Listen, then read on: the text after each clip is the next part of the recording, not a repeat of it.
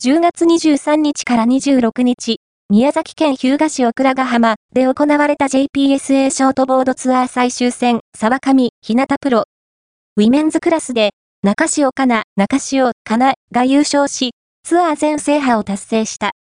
メンズクラス優勝は安井匠、安井匠。以下、決勝リポート